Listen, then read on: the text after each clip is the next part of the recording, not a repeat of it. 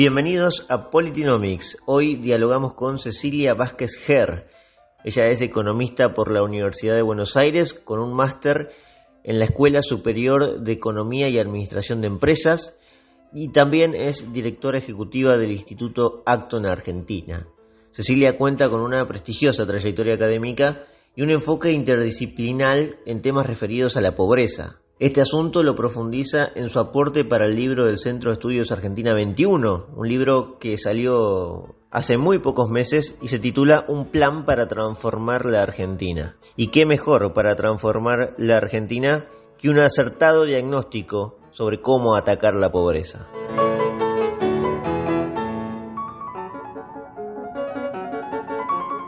Cecilia, dada tu especialización en temas referidos a la pobreza, empecemos por más o menos enumerar eh, cuáles son esos elementos indispensables con los que tendría que contar una sociedad para encarar un camino en donde disminuyan los niveles de pobreza.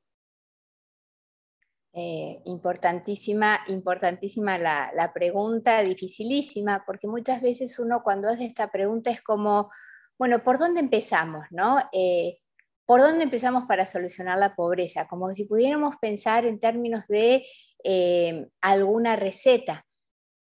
Eh, por eso es muy difícil cuando hablamos de esto y, lo que, y, por eso es tan importante para el Instituto Acton, que es la institución eh, que yo represento, poder dar una respuesta en donde vinculemos las diferentes disciplinas. ¿Por qué? Porque el problema de la pobreza es un problema de, tiene que ver con un emergente social. La pobreza es un emergente social, donde hay encuentros y desencuentros de muchísimas realidades. Y esas realidades necesitan respuestas desde diferentes disciplinas. Entonces, para abordar el tema de la pobreza es necesario recurrir a esas diferentes disciplinas que nos van marcando ejes temáticos, que son ejes teóricos, que tenemos que analizar para que finalmente cuando hablemos de la pobreza lo hagamos desde una mirada completamente holística y completamente interdisciplinar. Para nosotros el eje, eh, eh, el, el núcleo central de toda la vida social y de todo el orden social es el ser humano, es la persona humana.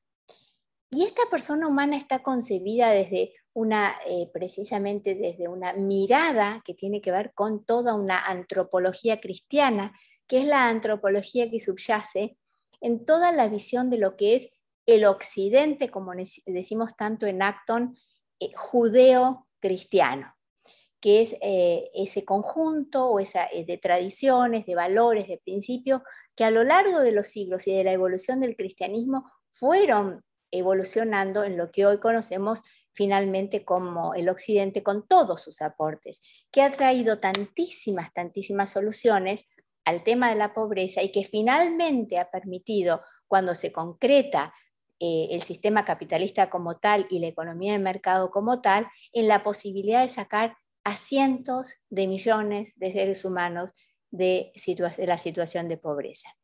Por eso eh, es que cuando a mí me toca hablar de este tema o hacer algún comentario en relación a cómo salir de la pobreza, eh, me gusta mucho apelar a esta metodología o esta propuesta que tenemos en esta serie de videos Poverty Cure, que es la que analizo en este trabajo que vos citaste, eh, que más que analizar, bueno, sí, extraer eh, los diferentes capítulos, los diferentes videos allí presentes y ¿Por qué? Porque allí vamos haciendo como una evolución desde una situación primigenia en donde nos preguntamos en la mirada de lo social, ¿cómo es el tema de la subsidiariedad o del principio, de la presencia del principio de subsidiariedad en una sociedad que estemos analizando donde hay pobreza o donde no hay pobreza?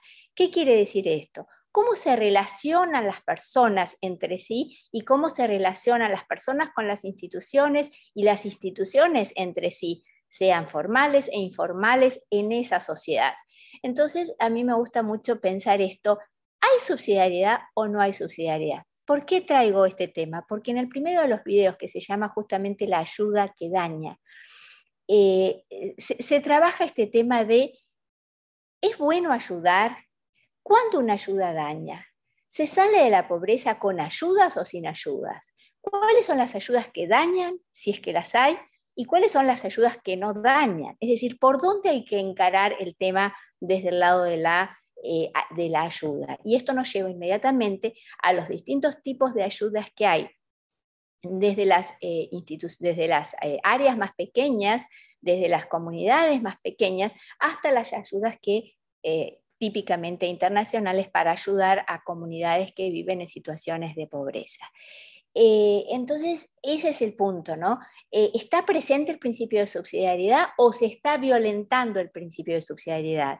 Las instituciones menores hacen lo que están llamadas a hacer per se o las instituciones superiores desde muy lejos generan políticas eh, mm, top-down eh, sin tener tan en cuenta lo que ocurre en la cultura desde el bottom, desde abajo. Entonces nosotros sostenemos este, empecemos por acá, miremos cómo ocurren las cosas desde acá. Qué es lo que caracteriza a esta sociedad y alentemos en situaciones de pobreza el desarrollo de acciones que alienten lo que tiene que ver con eh, el desarrollo, la evolución de abajo hacia arriba, porque la riqueza está siempre de abajo hacia arriba, porque el conocimiento disperso está contenido en las unidades menores siempre. Quien está arriba desconoce lo que está sucediendo abajo.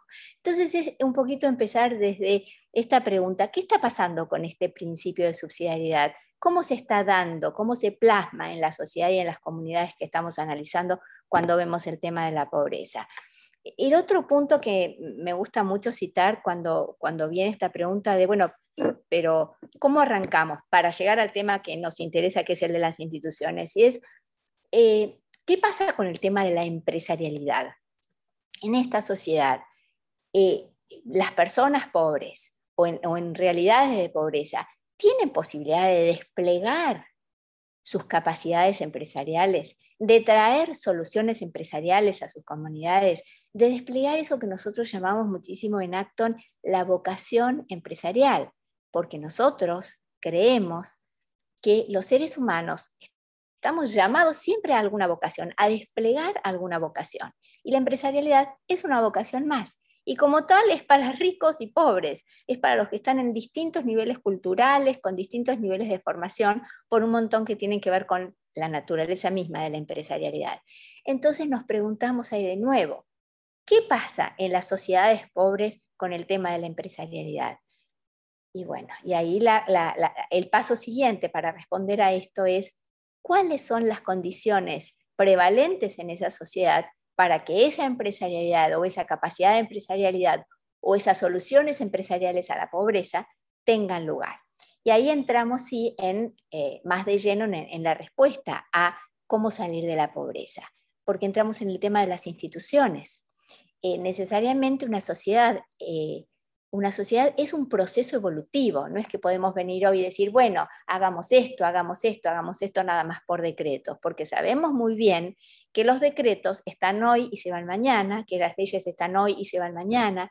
Entonces, la mirada tiene que ser siempre de cómo evoluciona una sociedad desde sus instituciones informales y formales para poder conformar la red de instituciones que finalmente permiten a las sociedades salir de la pobreza. Y lo primero, lo primero que viene es todo el tema de cómo lograr la justicia para los pobres. ¿Cuáles son las instituciones jurídicas que permiten, por lo menos para empezar, crear las primeras condiciones externas a las personas para que ellas se puedan organizar en relación a eh, poder ir avanzando, que sus pasos permitan insertarse en el mundo o en el orden social y que el orden social les permita hacerlo y no sean obstáculos para los pasos que las personas dan.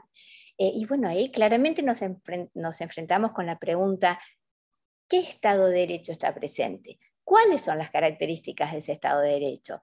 ¿Cuáles son las características de la propiedad privada en esa sociedad? Cuáles son los derechos de propiedad y con qué características se legislan los derechos de propiedad que habiliten y faciliten a las personas el movimiento, el paso más espontáneo, más fluido hacia situaciones de superación de, su realidad de pobreza. Entonces, primero y muy, muy importante es eh, la, mirada, el esfuerzo, la energía desde lo institucional, desde lo jurídico, porque son esas condiciones jurídicas las que les abren las puertas a los pobres o las que se las cierran desde el comienzo. Las personas que estamos en otra situación cultural, claro que nos vemos perjudicadas cuando el Estado de Derecho no funciona, lo sabemos muy bien, pero tenemos posibilidades para recuperarnos de otra manera. Vos sabés muy bien que cuando hay inflación, eh, nosotros sabemos cómo es terrible para todos, pero sabemos de alguna manera cómo protegernos. El pobre no sabe, no puede, no entiende, no tiene la formación, no tiene los recursos. Entonces, esas condiciones de las que te estoy hablando son las primeras en las que tenemos que pensar, son las condiciones jurídicas. Por supuesto que inmediatamente con esto tenemos que mirar cuáles son las condiciones económicas o las instituciones económicas. Entonces ahí sí la pregunta es, ¿qué tipo de economía? ¿Qué es lo que hace que las sociedades, las personas hayan dejado la pobreza?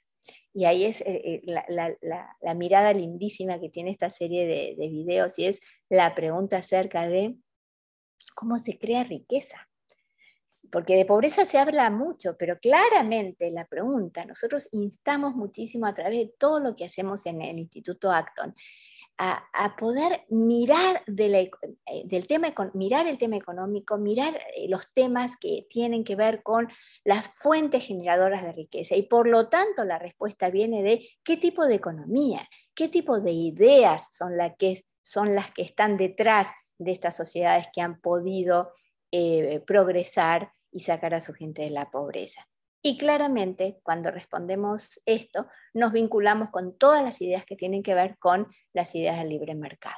Es decir, necesitamos marcos económicos eh, o instituciones económicas, moneda sana, libre mercado, eh, libre entrada y salida, etcétera, etcétera, todo lo que tiene que ver con condiciones que permiten a las personas precisamente esto, eh, poder crecer y, funcionar. Esto no ocurre de la noche a la mañana. Esto ocurre cuando las personas a lo largo del tiempo inculturan todo este tipo de ideas. Porque vos venís y una revolución del libre mercado por un tiempo, por decreto, etcétera, pero cuando esto no está comprendido, no es parte de la cultura, corremos el riesgo que, que dure muy poco tiempo y que finalmente no cuente como la, con la aceptación, con la vasija necesaria donde las ideas tienen que anidar. Entonces, por, eso para nosotros es tan importante ver el tema siempre desde todas las, eh, las diferentes dimensiones sociales. Y por supuesto, después de hablar de todo esto, tenemos que hablar de la cultura. O sea, ¿qué cultura para todo lo anterior? Eh, y ahí es donde es tan importante encontrar las fuentes culturales, las fuentes que generan eh, valores, principios, que son fundamentales, que son los principios antropológicos, teológicos, religiosos, eh, psicológicos, culturales en general de cada sociedad. Hay sociedades en las que anidan estos valores y por lo tanto en esas sociedades eh, es, están más preparadas para los procesos o para la evolución de todos estos procesos de los que, eh, que finalmente nos sacan a la sociedad de la pobreza. Entonces, alentar todo esto, confiar en todo esto, eh, eh, confiar siempre que las personas están, nosotros lo decimos en Acton y como te decía al principio, el punto de partida de todo el trabajo que nosotros hacemos es la persona humana creada con talentos, con recursos, con posibilidades para crecer, florecer y desplegarse. Esto es un axioma. La persona tiene todo esto en sí. Necesita el, mundo de recursos, el, conjunto de instituciones, eso que nosotros llamamos bien común en definitiva, que permita ese despliegue. Así que eh, el trabajo tiene que ver con cambiar las ideas, cambiar las ideas, proponer este tipo de ideas, dar a conocer este tipo de ideas, ser muy fieles a las ideas fundacionales de una sociedad libre, muy fieles, tener muy claro que no se puede transar con nada, porque muchas veces claramente está en los procesos de evolución, bueno, e, empezamos o se empiezan a coquetear con, con los más menos. Y la verdad es que cuando hablamos de libertad, es la libertad toda, la libertad política, la libertad económica, la libertad religiosa, porque cuando una de ellas está alterada, se ve alterada, el resto se ve perjudicada. Entonces, eh, ¿por dónde empezar? Y claro que empezar desde muy abajo y desde muy adentro para tener claridad en todas estas ideas que van a ir eh, promoviéndose desde la educación, por todos lados eh, y que finalmente penetran la cultura, se instalan y la, orientan. Eh, así que eh, ese es un poquito, muy, muy, muy, breve, muy brevemente, recordar siempre que el desarrollo siempre es un desarrollo múltiple. El crecimiento institucional es múltiple. No se trata de un cambio económico, se trata de alentar las ideas y los principios que sostienen todas las dimensiones del orden social y que se van repitiendo con diferente vestimenta en la vida política, en la vida económica y en el resto de las, de las, eh, de, las dimensiones donde el ser humano se despliega. Así que bueno, por ahí me parece que pasa el tema de un poquito de, esto que me estabas preguntando. Bueno, sí, e, es muy interesante esa mirada, que sea multidimensional, a veces eh, quienes más defienden estas ideas parecen eh, atacar un solo punto como puede ser el económico, que es muy importante, por supuesto, pero esa mirada eh, interdisciplinar que, se hace desde tu perspectiva, desde el Instituto Acton, esto por supuesto está documentado además en el libro que sacó el Centro de Estudios Argentina 21, que mencionamos en la presentación. Mm, quiero hacer foco quizás en dos ítems nomás uno de ellos es el, punto sobre la ayuda, ¿no? ese principio de subsidiariedad que tiene que existir con, eh, o sea, contraponerse al problema de la mala ayuda, porque parece ser que la ayuda social en algún punto está muy politizada, no solo en Argentina, en cualquier parte, y los modelos de asistencia social que existen a partir de la dirección vertical del Estado, de arriba hacia abajo, precisamente lo que no estás recomendando, Cecilia, eh, genera una distorsión enorme en las sociedades. Y cuando digo no solo Argentina, digo Europa y países desarrollados que han eh, intervenido de una, manera, de una manera muy brusca en modelos de asistencia social. ¿no?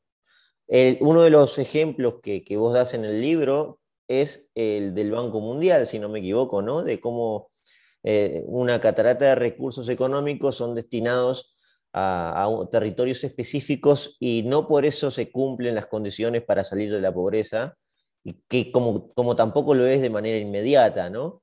Eh, ¿Cuál es tu opinión sobre esos modelos de la mala ayuda, podemos decir, que, se pueden identificar con, esos, eh, esas maquinarias de asistencia social que tenemos tanto conocimiento los argentinos? Sí, definitivamente, definitivamente hay una ayuda que daña.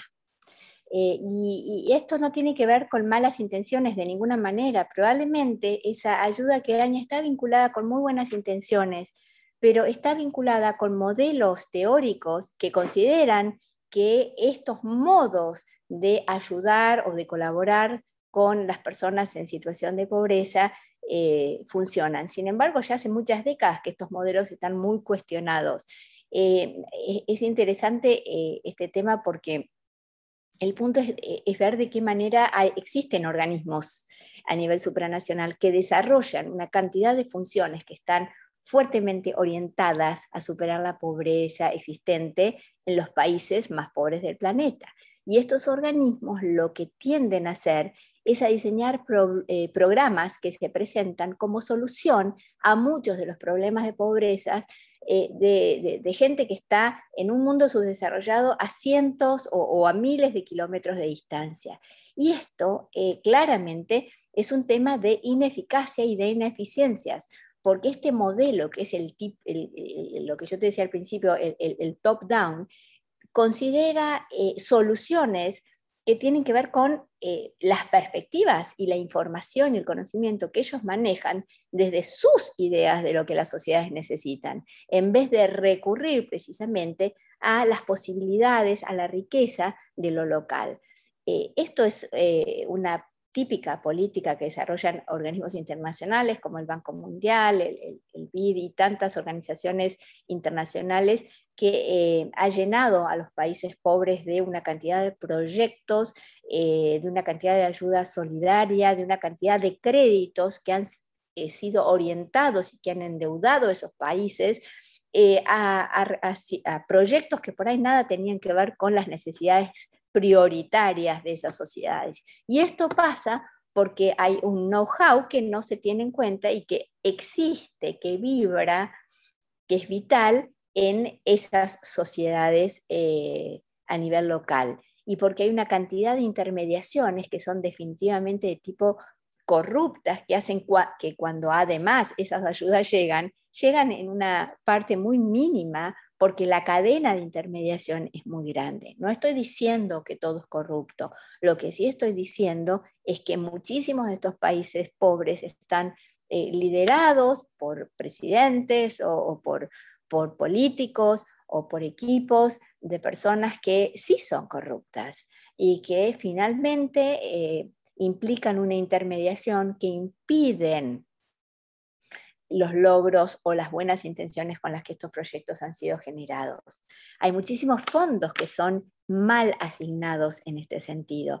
Por eso es tan importante pensar cuando se, cuando se piensa en estos apoyos internacionales que estén orientados al desarrollo precisamente de condiciones institucionales, de manera tal que eh, las personas se nutran de esto. Cuando vos eh, aplicás fondos al desarrollo de eh, la educación, como puede ser de lo que significa el Estado de Derecho, de lo que significan condiciones económicas apropiadas o lo que fuere, vos estás dando contenidos culturales, em, estás enriqueciendo a las personas, estás dando herramientas de las cuales ellos van a poder desarrollar por sí mismos eh, su propio futuro.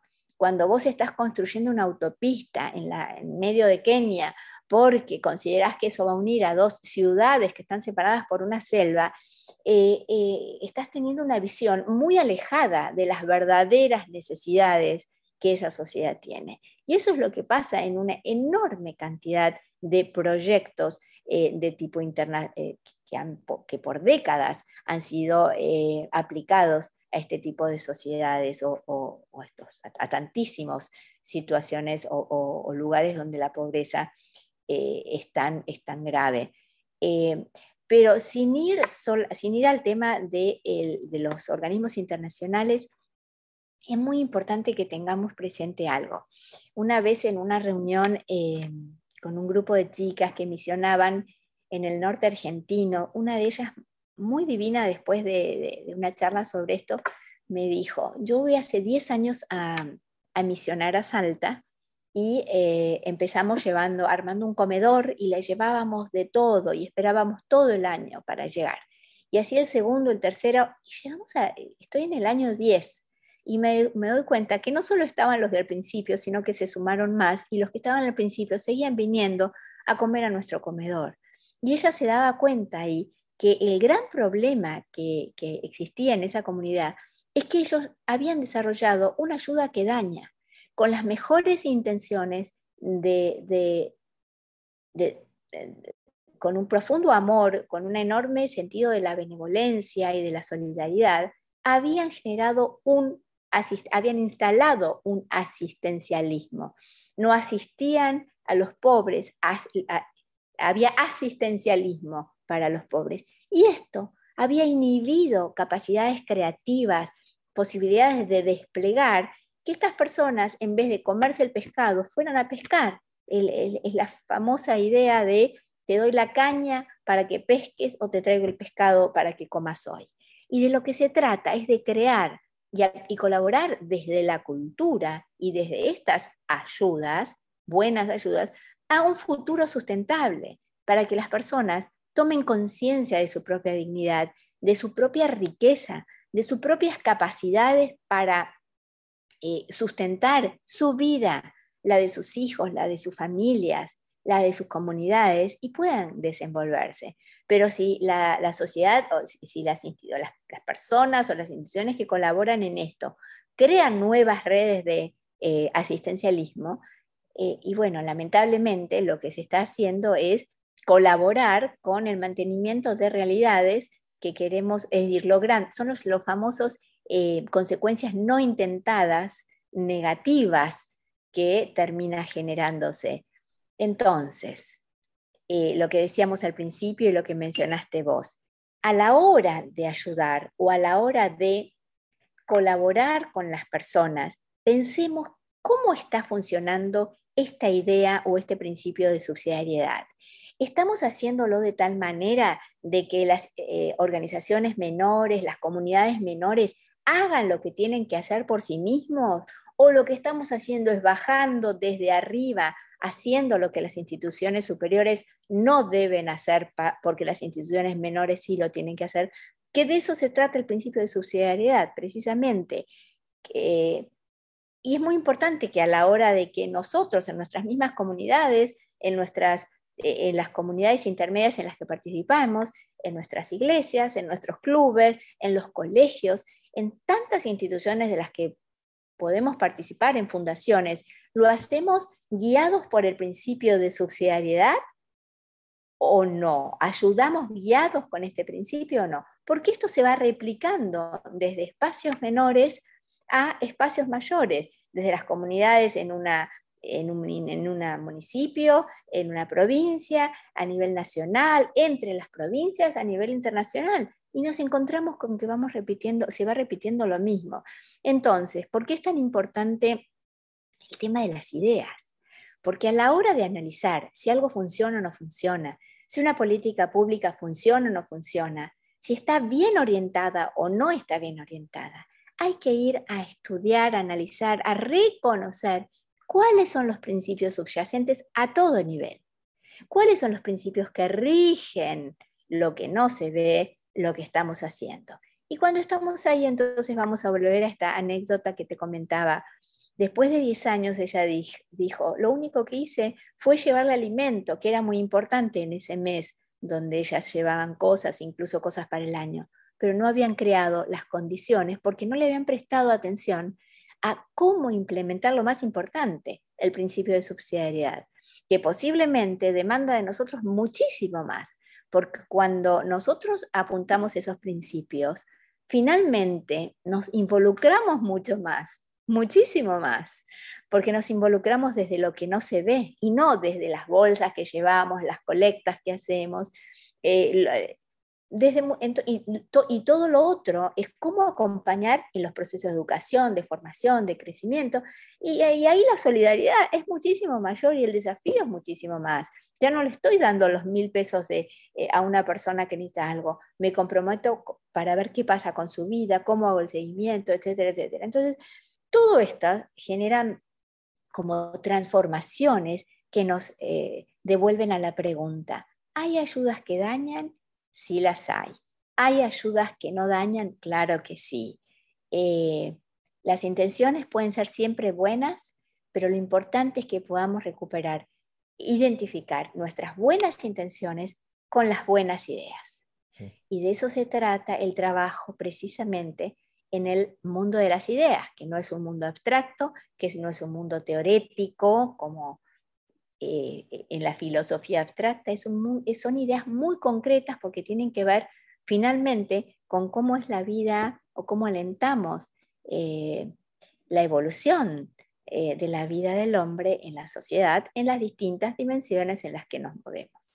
un poquito. O sea, no, es muy, es muy interesante, pero bueno, no, no me quiero extender demasiado y quisiera cerrar con, con, con otro punto de los que mencionaste al principio, porque el énfasis que haces en la cultura cristiana, en toda esa antropología y, en esa historia en definitiva que, construye Occidente a lo largo de siglos y siglos, es fundamental para entender los, caminos posteriores. Ahora, actualmente, quizás, actualmente no, y en general, muchos liberales, autores que entienden eh, la misma cuestión de las ideas y lo importante que es la difusión de estas para encarar un proyecto próspero a largo plazo, han eh, cuestionado muchísimo el rol de la religión por la, por la parte occidental, por la parte más específicamente en América Latina, donde muchos responsabilizan a la Iglesia Católica por difundir una cierta cantidad de ideas que son eh, que van en contra, digamos, de la prosperidad económica o el libre mercado, ¿no? ¿Tenés alguna opinión al respecto de eso, eh, Cecilia? Más que nada centrándome en América Latina, ¿no?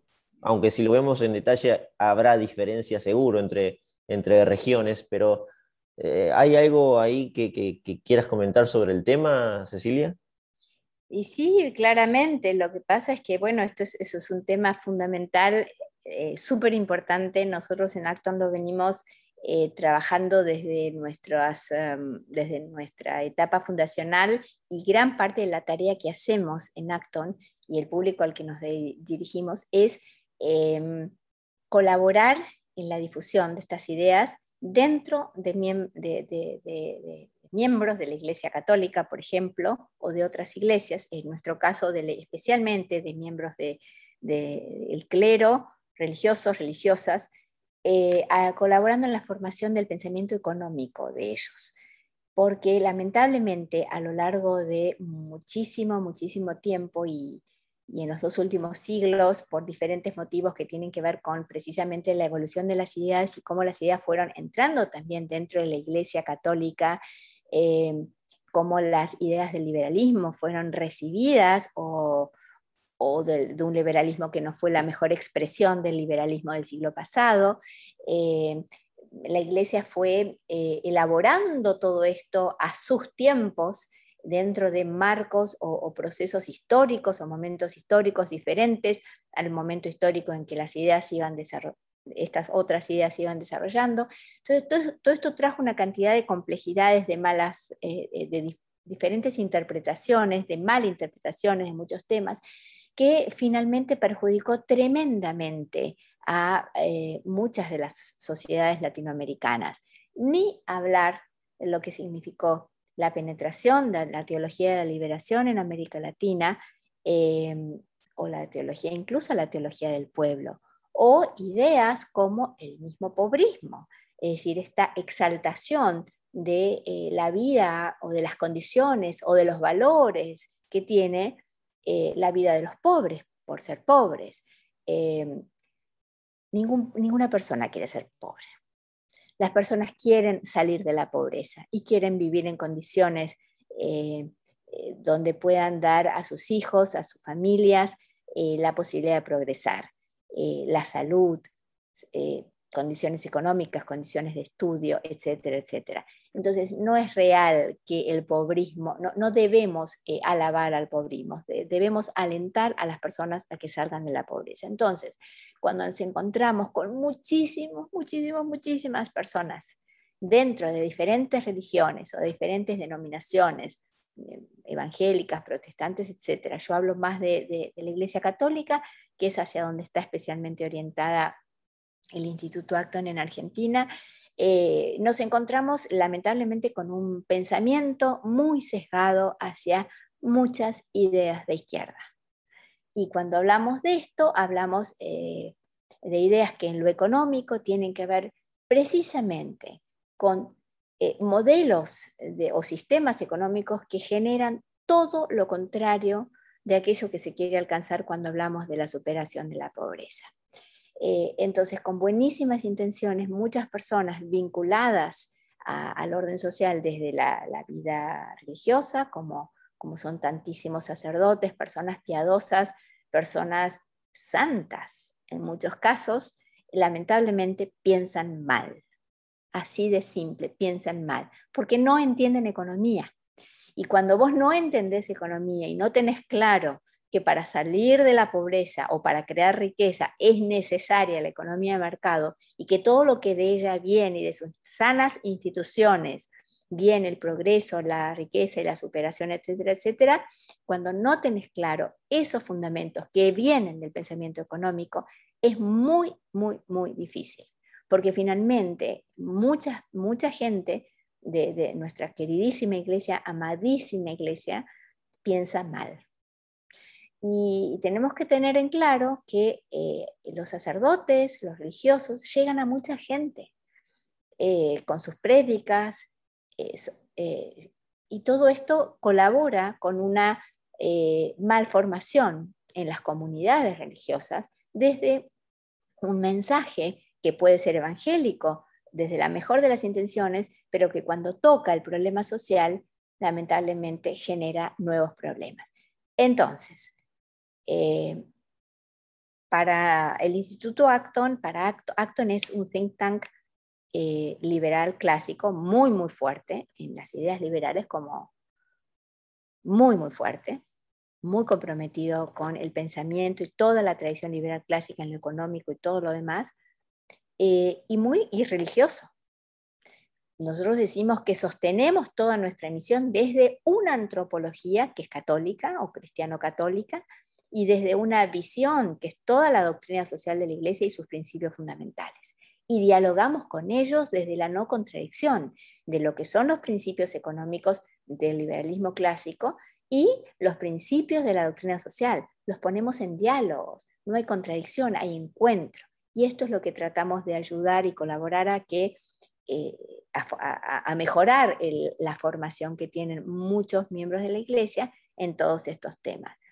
Em, lamentablemente, eh, como mira, acá te, quería citar una, una, traer una cita de eh, un sacerdote, Martín Ronheimer, que escribe en un libro increíble, increíble que se llama Libertad Económica, Capitalismo y Ética Cristiana, es un libro que difundimos muchísimo en el Instituto Acton, y él dice, eh, eh, aunque los hechos de la historia de la economía hablan un lenguaje inequívoco, existe una tradición católica de hostilidad frente al capitalismo y al libre mercado. Procede del siglo XIX y se debe sobre todo a la falta de comprensión de hechos económicos elementales y de su interrelación, así como a una aversión frecuentemente emocional, por así como, así como, eh, perdón, por no decir irracional al mercado y a la competencia. Es un libro impresionante que trabaja todos estos temas, escrito por un teólogo moral, Martín Ronheimer, que en un momento, avanzando sus estudios de teología, dijo, no podemos seguir en el estudio de la teología moral si no entendemos economía. Él lo advirtió intuitivamente y se puso a estudiar economía y en su proceso de evolución de, estudio de la economía eh, fue llegando a la escuela austríaca y hoy es un gran sostenedor del pensamiento económico austríaco desde la Iglesia Católica. Eh, ahora, este es un trabajo que venimos haciendo desde algunas instituciones, con muchísimos sacerdotes, obispos, como te decía, a través de congresos y coloquios. Es un trabajo, seminarios enorme que hacemos, porque creemos que tienen que aprender economía. Eh, eh, de allí que mucha gente que está en, en muchos liberales cuando hablan con sacerdotes, sin entender además el marco teórico en el que está metido un sacerdote. Porque acá hay que, eh, eh, cuando vos lees una, una encíclica, eh, hay muchos temas que, que, los lees así nomás, sin entender o sin la hermenéutica que requiere la lectura de una encíclica. Entonces hay una interpretación que lamentablemente es condenar, es condenar lo que un papa dice o lo que en una encíclica se dice, etc. Y esto trae muchos problemas nuevamente, porque mucha gente liberal se enfrenta con la iglesia por no poder hacer este proceso de interpretación. Claramente hay cosas que en las encíclicas se dicen que no tienen que ver con el núcleo central de la doctrina social de la iglesia y por lo tanto son opinables. Entonces, cuando un papa en alguna encíclica ha cuestionado la eh, los derechos de propiedad o habla de un montón de...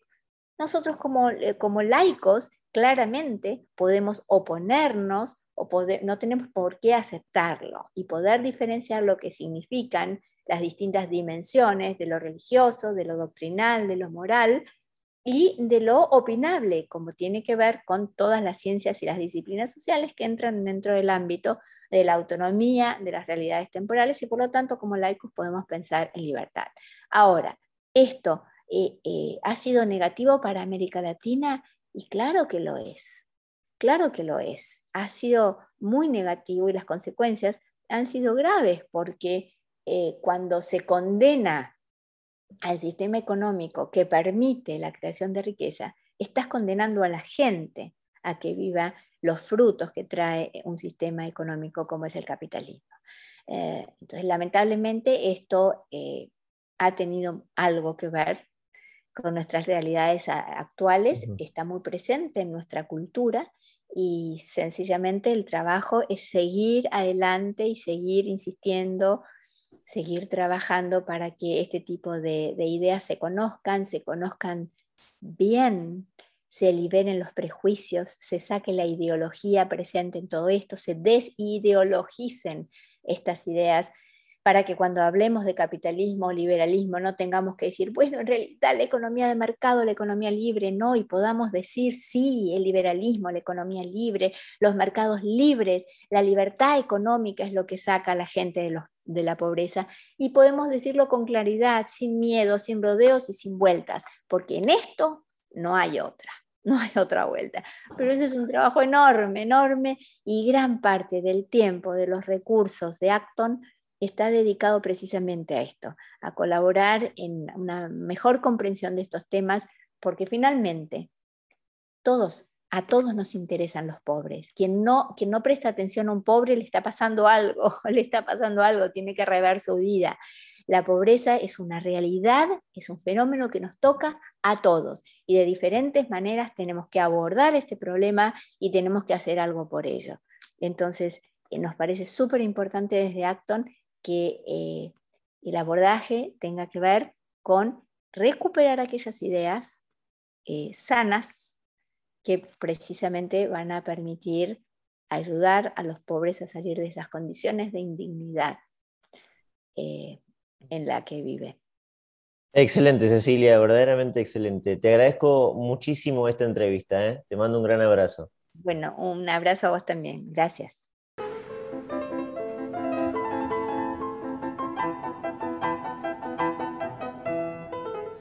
no solo es economía, es cultura, es eh, antropología, es política también. Es decir, muchos frentes para atacar un problema central de la Argentina, que es la pobreza. Y me parece que eso es lo que engloba Cecilia. Y con mucha categoría, con mucha experiencia en esa difusión de las ideas correctas, las que encaminen al desarrollo del individuo y eh, finalmente a una economía de mercado que permita a mucha gente que atraviesa hoy en día la pobreza salir de ella a través de sus propios medios.